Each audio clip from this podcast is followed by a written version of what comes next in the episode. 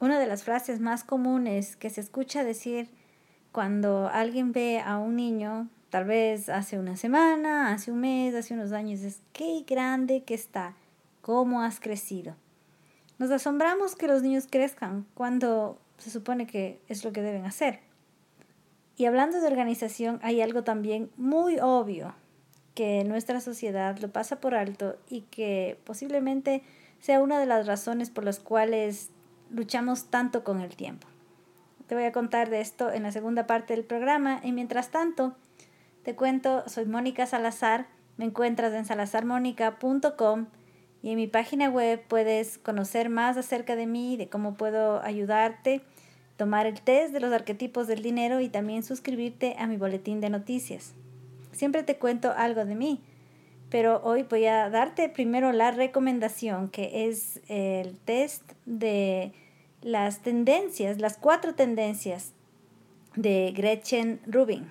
Vas a conocer estas tendencias de cómo nos relacionamos con los compromisos, que eh, se encuentra en la página web de Gretchen Rubin, gretchenrubin.com. Está solamente en inglés, no sé si es que este recurso pueda estar en español.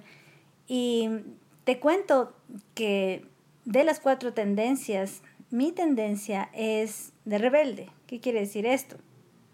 Que no respondo también a las expectativas de las, las expectativas exterior, externas, ni respondo tampoco también a las expectativas mías propias. Esta es una tendencia eh, bastante difícil de manejar cuando normalmente los libros apuntan a lo que funciona a las otras tendencias. Sin embargo, el conocer la tendencia que tienes en cuanto a, cumplir los compromisos, a poner rutinas, a cumplir lo que realmente quieres, hacer lo que quieres hacer, lo que dices que quieres hacer, te ayuda muchísimo a plantear las estrategias y tampoco a, eliminar esa frustración porque no te funcionen los sistemas que a todo el resto de personas le está funcionando. No sé cuántos rebeldes hay acá, entiendo que es la minoría y por eso es que muchas personas cuando encuentran esa tendencia es eh, algo frustrante y te confieso que para mí también resulta algo frustrante saber que la mayoría de consejos en cuanto a organización, a rutinas, no me funcionan. Pero también es muy liberador saber eh, cuál es la razón y qué es lo que sí puede funcionar.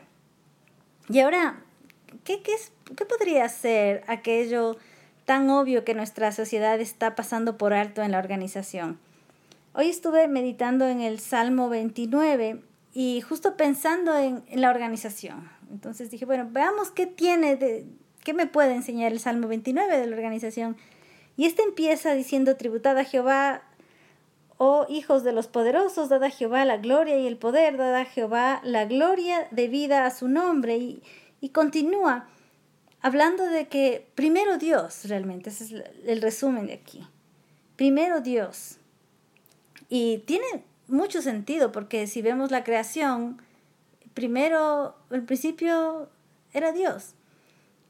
Y cuando revertimos ese orden, parece que el resto de nuestra organización no llega a ser suficiente.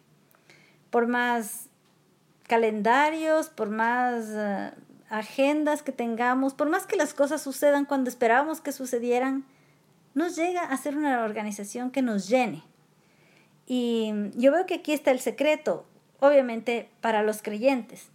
Si eres una persona que cree en Dios y cree que la Biblia es la palabra de Dios, yo te invito a que tomes en cuenta cómo empieza todo, a que tomes en cuenta lo que está en este Salmo 29 y bueno, yo lo vi con esos ojos buscando encontrar algo acerca de la organización eh, más adelante encontré también eh, qué es lo que hace Dios, ¿no? Dice que hace temblar el desierto y me imaginaba yo al pueblo de Israel caminando en un desierto que es una figura de lo que hacemos nosotros también cuando no sabemos a dónde ir o caminamos en la vida a veces por situaciones difíciles Y si es que no le ponemos a Dios primero, entonces perdemos mucho tiempo, mucha organización en, y mucho, mucho tiempo pensando cómo hacerlo, porque vamos en direcciones que no nos convienen. Si le ponemos primero,